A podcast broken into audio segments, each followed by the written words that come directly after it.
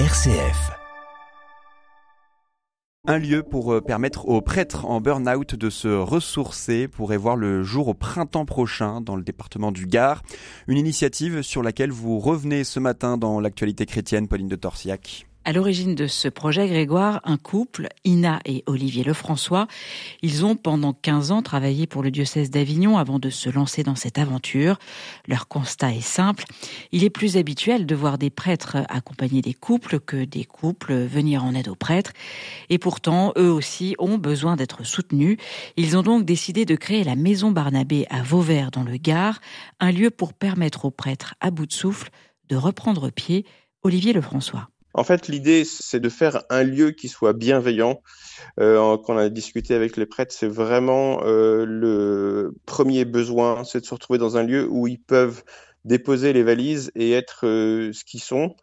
Donc un lieu bienveillant qui soit aussi euh, exigeant et, encourageant, donc un lieu fraternel, en lien avec tout un tas de professionnels qui sont à l'extérieur de la maison et euh, à travers un parcours personnalisé qui va être réalisé à, à l'avenue du prêtre dans la maison, euh, d'avoir un suivi thérapeutique, un accompagnement spirituel à l'extérieur de la maison et dans la maison, une vie fraternelle avec euh, pas mal d'activités physiques, manuelles.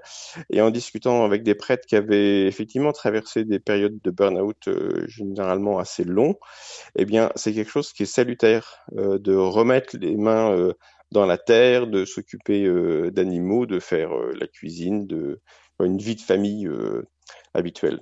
Une étude réalisée en 2020 par l'épiscopat français sur l'état de santé des prêtres a révélé leur fragilité. Oui, 20% des prêtres interrogés estiment leur charge de travail trop lourde, 7% reconnaissent être en épuisement professionnel et 2% sont en burn-out complet. Précisons que, toujours selon cette étude, un tiers des prêtres ne bénéficient d'aucun accompagnement individuel et la même proportion n'est intégrée dans aucun groupe de parole. Alors quand rien ne va plus, difficile pour un prêtre de se confier ou de tomber le masque. Le, masque, il est bien souvent imposé par l'extérieur.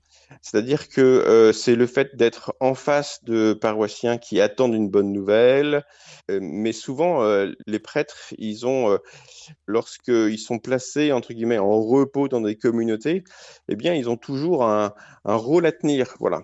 Alors que là, dans la maison, c'est leur donner la possibilité d'être ce qu'ils sont, des hommes qui rencontrent des difficultés et qu'il faut accompagner. La maison Barnabé a donc vocation à être un lieu familial destiné à l'accueil de prêtres et de religieux qui traversent une situation de burn-out ou de dépression. Cette structure est soutenue par l'évêque du lieu et fait partie du réseau Melchisedec, qui est un réseau de maisons d'accueil familiales pour les clercs. Il faut dire qu'il existe aujourd'hui assez peu de lieux et de places pour accueillir ces prêtres épuisés, à tel point que certains prêtres en burn-out sont aujourd'hui contraints de séjourner dans des EHPAD de prêtres. Alors pour Olivier Lefrançois, il faut que l'Église trouve des solutions, solutions qui résident selon lui dans un tandem entre l'évêque et les laïcs au niveau de l'Église, c'est vraiment euh, un problème à prendre ensemble. C'est pas juste se dire euh, ben, c'est aux évêques de faire c'est aussi aux laïcs et on voit qu'ils répondent favorablement quand on parle du projet à des laïcs. Bien souvent, eux connaissent des prêtres qui vont pas bien et, et comprennent l'intérêt du projet. La Maison Barnabé, un lieu qui prend forme grâce à l'aide de dons, mais aussi de soutien matériel. Olivier et Ina Lefrançois espèrent pouvoir ouvrir le lieu début 2024. La maison est faite pour accueillir une dizaine de prêtres parce qu'on pense aussi qu'il euh, y a un côté thérapeutique à être, à être en groupe. À l'heure actuelle, nous, on aimerait pouvoir ouvrir au printemps, mais on est dépendant de la Providence en termes de ressources financières et aussi en termes de bénévoles parce que depuis le début, une bonne partie des travaux à la maison se font avec des bénévoles. On a déjà plus d'une centaine de bénévoles qui sont passés. C'est une vraie joie de, réaliser que ce projet, il se fait euh, avec des laïcs qui sont touchés par euh, la détresse de, certains prêtres et qui viennent donner du temps pour faire du bricolage. Et après, on va avoir besoin aussi de laïcs pour, euh, des ateliers, pour de l'accompagnement à faire sur place.